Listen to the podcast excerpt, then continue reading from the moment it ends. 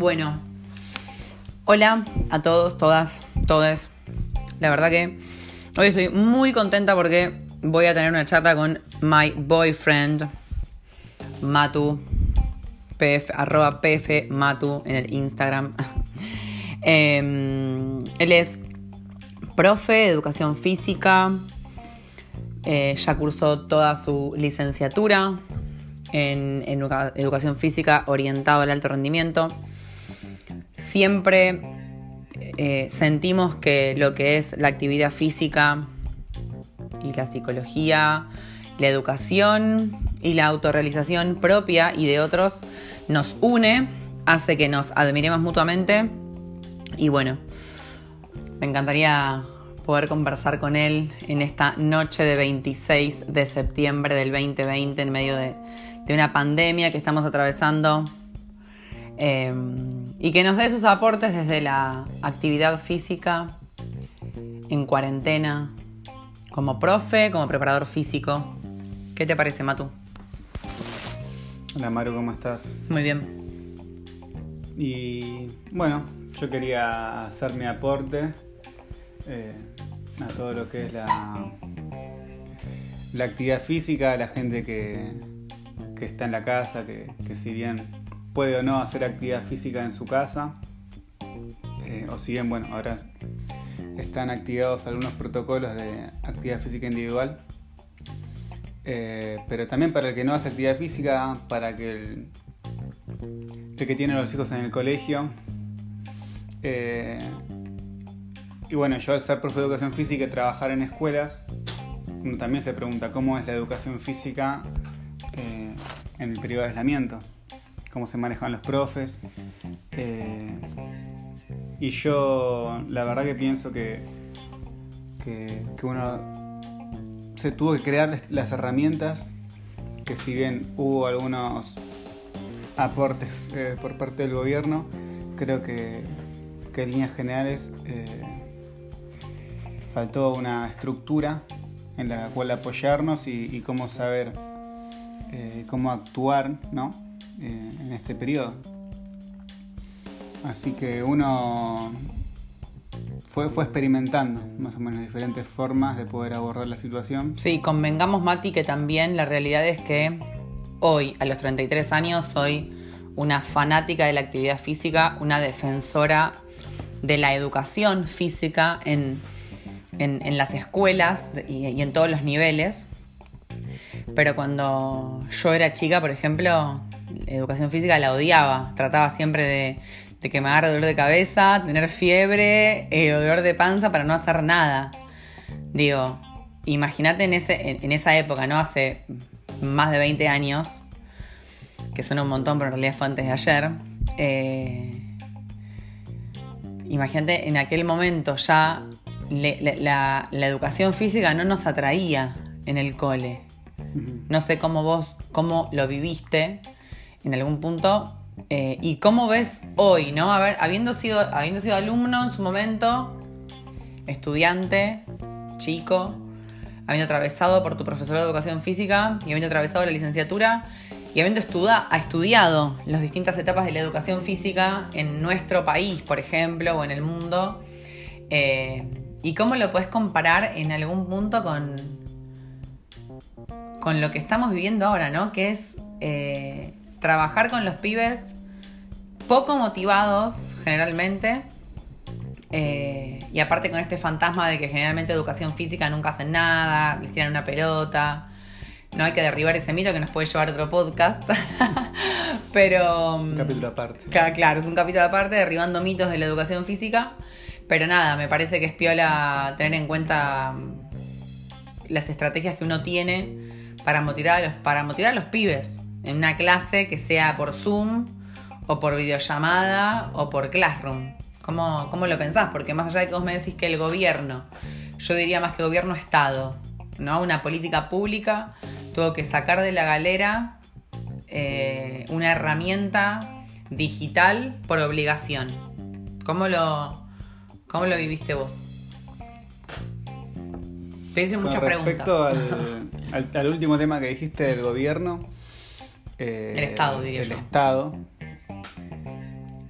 en sí que, bueno, prácticamente la, educación actualmente la están sosteniendo los docentes. Esa es la realidad. Eh, creo que nosotros estamos poniendo, eh, si no existiría internet en la casa del docente, la clase no se llevaría a cabo.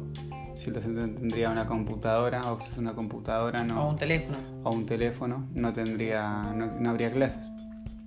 Entonces ahí eh, creo que como siempre, como siempre los docentes están en, la línea de fuego, diríamos, y se están poniendo eh, todo el desafío al hombro. Bueno, mm. en lo que respecta a educación, porque también personal de salud está en la línea de fuego. Obviamente, siempre los trabajadores están ahí adelante poniendo el pecho a la situación. En lo que es docencia, todos los docentes, las docentes con las que comparto eh, cursos, los colegas que tengo yo también, eh, estamos siempre tratando de, buscar nuevas alternativas, formas, eh, y uno se tiene que capacitar y siempre tiene que buscar lo, mejor para, para tratar de darle lo mejor a los chicos. Y con respecto a lo que vos decías de, de, recordar a mí como, como estudiante de, de educación física, yo tengo recuerdos de. Yo, yo fui a la técnica 5 de, de Temperley. Ya teníamos eh, educación física en el club alumni. ¿De Turdera? De Turdera, sí, exactamente. Zona sur del conurbano bonaerense. Exactamente, bueno. Yo tenía un viaje ¿no? bastante largo hasta Temperley, yo viviendo en Villa Albertina. Eh, partido de Loma de Zamora. Partido de Loma de Zamora también. Eh, aproximadamente 30 a 40 minutos en el 318. O más. y Alumni queda más lejos todavía, mm. así que bueno.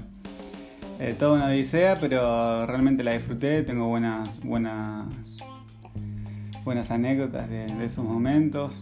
Recuerdo a mi profesor Bucio, que, bueno, que por él estudié en el Romero Brest, porque él era egresado. no lo sabía eso. Era egresado Romero Brest. Nos estamos entrando todos al mismo tiempo.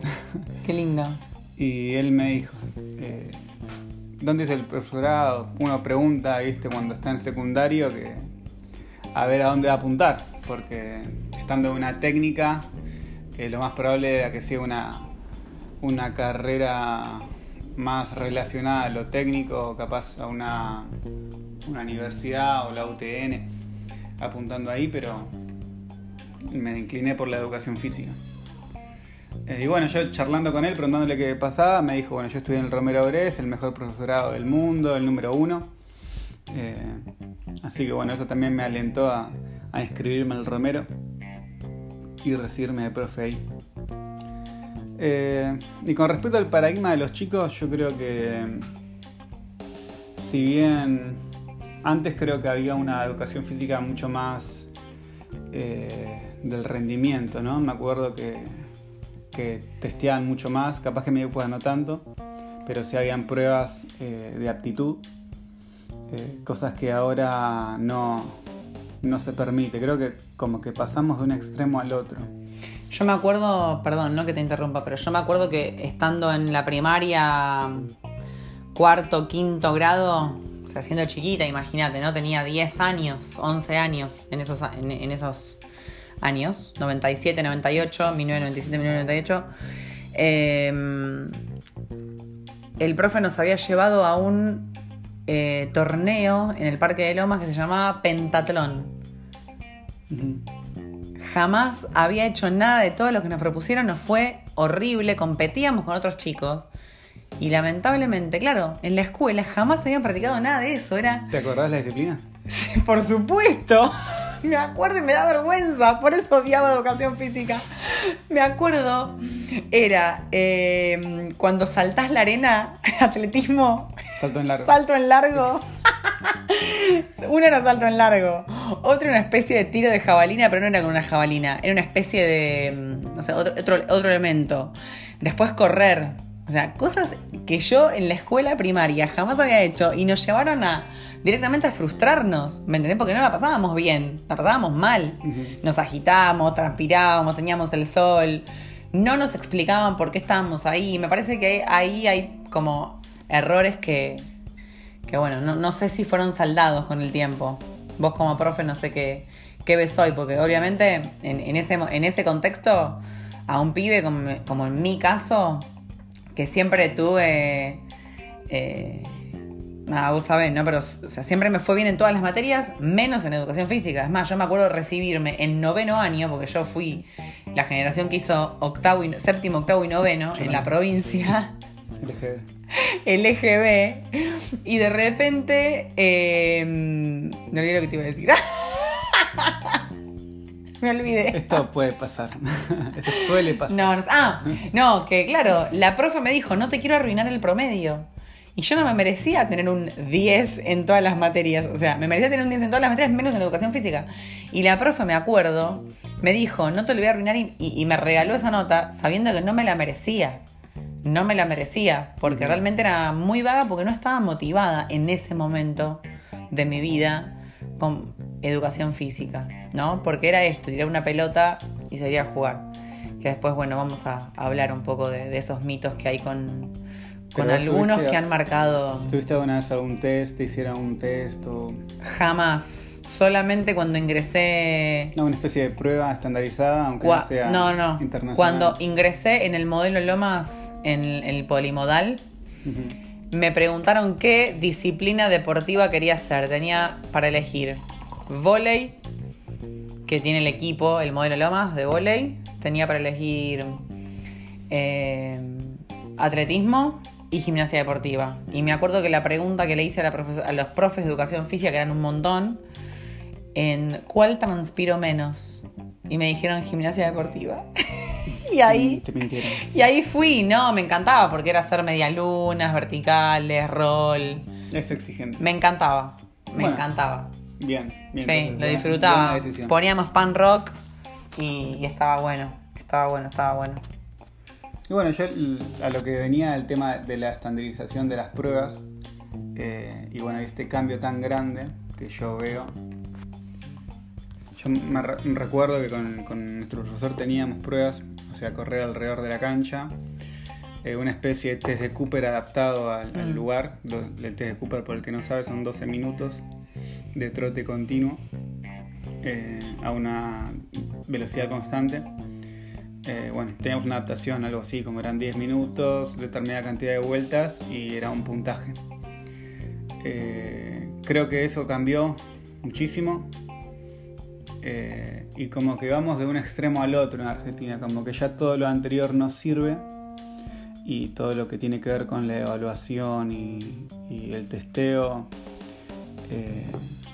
como que... Está mal visto. Llega hasta, hasta estigmatizar al alumno y categorizarlo.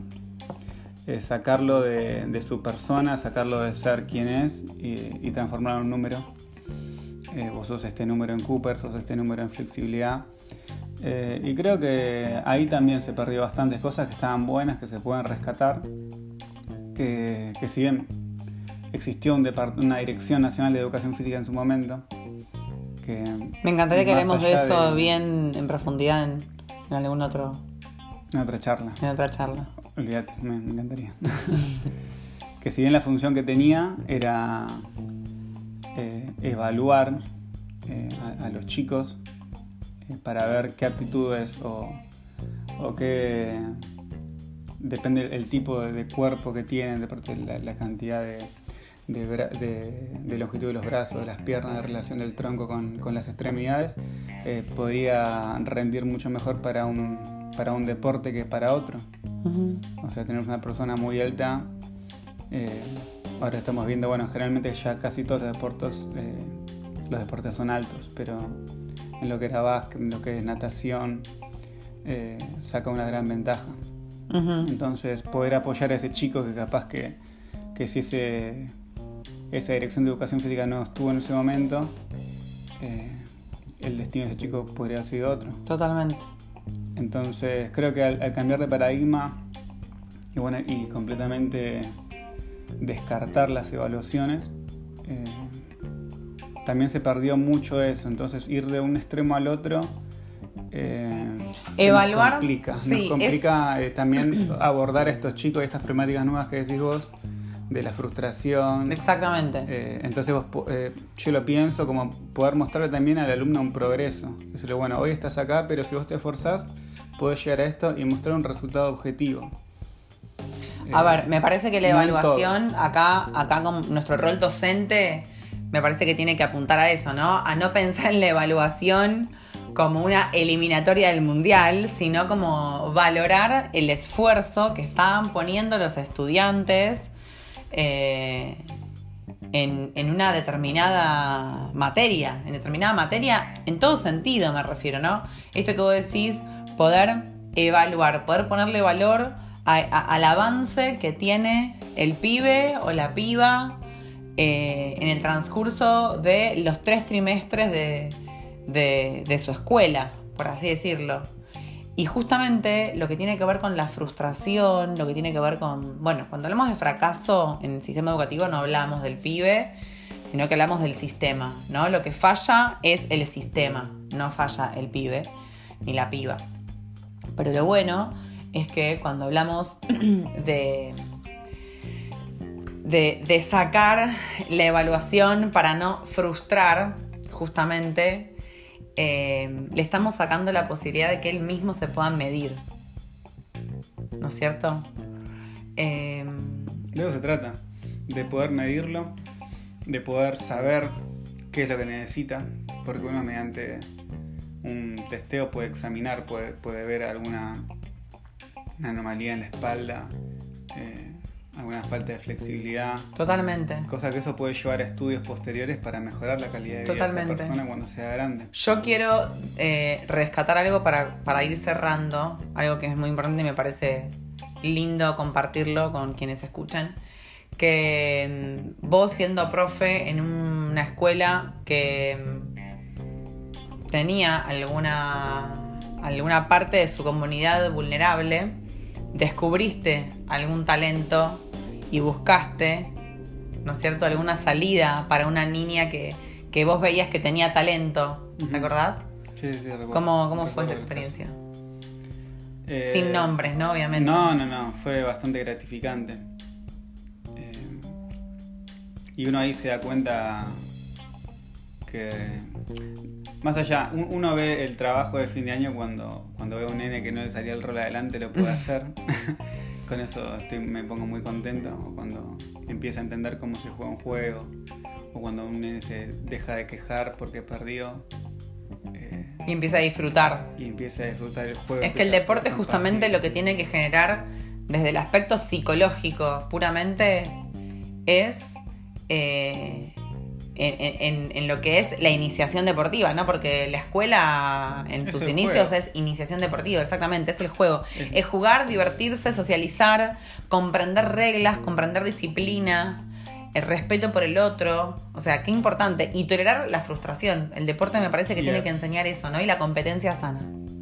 y aprovechar eh, ese, ese tiempo que tienen las personas de jugar, porque si uno uno se pone a pensar cuántas veces juega después cuando es grande. Pocas. Creo que cuando uno empieza a crecer ya no juega más. Exacto, y eso está muy mal. Y eso no, no está bueno que no- uno deje de jugar. Bueno, lo gratificante con, con esta niña fue eso, que vos viste cierto talento Sí, sí, yo, yo, o sea, con respecto al, al resto, ¿no? Ciertas que- habilidades o destrezas motrices, deportivas, sí, tenía una flexibilidad muy buena. distinta al resto. Podía hacer, sí, destrezas gimnásticas que no muchos chicos las pueden hacer. Y bueno, gimnasia es un deporte en el que te fijas si campeonas mundiales tienen 15 años, 16 años, eh, se retiran rápido de la gimnasia. Ujú. Eh, 21 años, 23 años y ya, ya abandona. Ujú. Primero porque es muy exigente y bueno, después por... por porque esa, eh, empieza muy temprano, empieza muy temprano. Y bueno, a esta chica le vi posibilidades. ¿Qué edad, Mati? Eh, ¿9, 10? no, 7, 8 años. Siete, ocho. 7, 8 años. Eh, linda edad para empezar los deportes individuales, aunque generalmente arrancan a los 5, 6, Ujú. ella había arrancado antes. Eh, No sabías nada de su historia vos. No sabía nada porque era una chica nueva que venía de otro país. eh, pero bueno, la pude contactar con un club, eh, con otra institución y eso está bueno, llegar a conectar ¿no? al, al chico con el deporte desde la escuela. Esa conexión de escuela con el club me parece que es muy importante, es muy, Muy. sana. Eh, toda mi adolescencia fue el club, era mi segunda casa. Yo siempre iba a entrenar, estábamos toda la tarde. Qué lindo. Eh, ir a nadar, ir a jugar a la pelota. Bueno, es algo que yo no viví y que invito realmente a todas las familias. Yo como psicóloga que trabajo con muchos niños, niñas y adolescentes, invito a todas las familias a que, a que realmente promuevan el deporte en sus hijos. Y esta nena pudiste hacer finalmente el vínculo con contactos Pudo- que vos tenías. Pude entrenarse en el club y ahora realmente no sé si sigue entrenando, pero me acuerdo que estaba muy emocionada, me agradeció mucho la familia. La familia, una nena que venía de afuera de otro país, que vivía acá con sus abuelos. Sí, un, un barrio muy vulnerable, eh, así que muy contento, muy con- linda experiencia. Qué lindo, qué lindo. Mati, ¿querés dejar un mensaje para quienes nos escuchen, tengan ganas de escucharnos? Un mensaje. Además de entrenar siempre. De hacer actividad física, bueno, lo- repasar un poquito todo lo que hablamos de, de esto de, de jugar, eh, tomárselo como un juego. De, y déjame eh, retomar una cosa que vos dijiste, Por favor. que, que dijiste, que, que pensamos como que, que es el mundial, Una eliminatoria. que es una eliminatoria del mundial. Para que es nos gustan el fútbol, ¿no? Obviamente, porque no a todos les gusta el fútbol. No, pero creo que ya la, la cabeza de, de nosotros es así y es o ganar o la muerte. Entonces eh, hay poca tolerancia a la frustración eh, y eso creo que afecta mucho. Creo que nuestra cabeza eh, funciona así o, o nuestra sociedad en sí es una sociedad de que o sos bueno o, o no servís. Eh, Es que somos un. A ver, el mundo. O sea, la sociedad mundial en realidad es una sociedad exitista, claro, resultadista. Yo me acuerdo que una vez un paciente, un, un rugbyer, un paciente barra atleta, rugbyer, eh, me habló, me, me- me dijo este concepto. Dice, Maru, somos resultadistas. Que él empezó a venir por, por un tema totalmente distinto a lo que es lo deportivo. eh, pero es cierto, somos un mundo resultadista, ¿no? Nos basamos. Bueno, pero estaría bueno que uno tome conciencia de eso eh, y tratar de animarse un poquito más, de ir un poquito más allá, de que, de que el fracaso en sí eh, es parte del proceso de aprendizaje. Uno del fracaso aprende. Y, creo que el deporte, Yo, no- yo Es un a ver, el, el fracaso, el fracaso es un concepto, Matu, que yo capaz que tengo cierta, no sé, cierta di- diferencia, capaz, discrepancia. Em, el fracaso o el error, quiero eh, decir. sí, yo creo que, a ver, hay una autora que se llama Emilia Ferreiro, ya que estamos poniéndonos en modo academic. Eh, Emilia Ferreiro habla del rol constructivo del error. Si hablamos de fracaso es algo todavía aún más interno, mucho más profundo. Eh, y laburarlo en terapia, ¿no? Porque el fracaso no... Bueno, yo digo. eh, Sí, me parece que tiene que ver con el error, ¿no? Como un obstáculo. como el error yo lo tomo como sinónimos. Mm. Pero bueno, si hay una división eh, teórica. Psychology. La la no la conocía, pero tomarlo como No lo mismo. importa. O sea, uno Sí, cuando totalmente. se tiene que animar a hacer actividad física, el mensaje es ese. Eh, Siempre. Que, se animen a hacer actividad física. eh, y en todos lados eh, va a existir esta dificultad. Y nada, lo, lo importante es animarse a hacerlo. Y nada más. Solo se vive una vez. Gracias, gracias Mati. Vamos a hablar un poquito después de la historia, ¿te parece? En otro podcast Me encantaría. de la, de la educación física en nuestro país. Uy, 24 minutos. Bueno, gracias por escucharnos a todos. Un beso. Hasta luego, Maru. Chau, chau. Chao.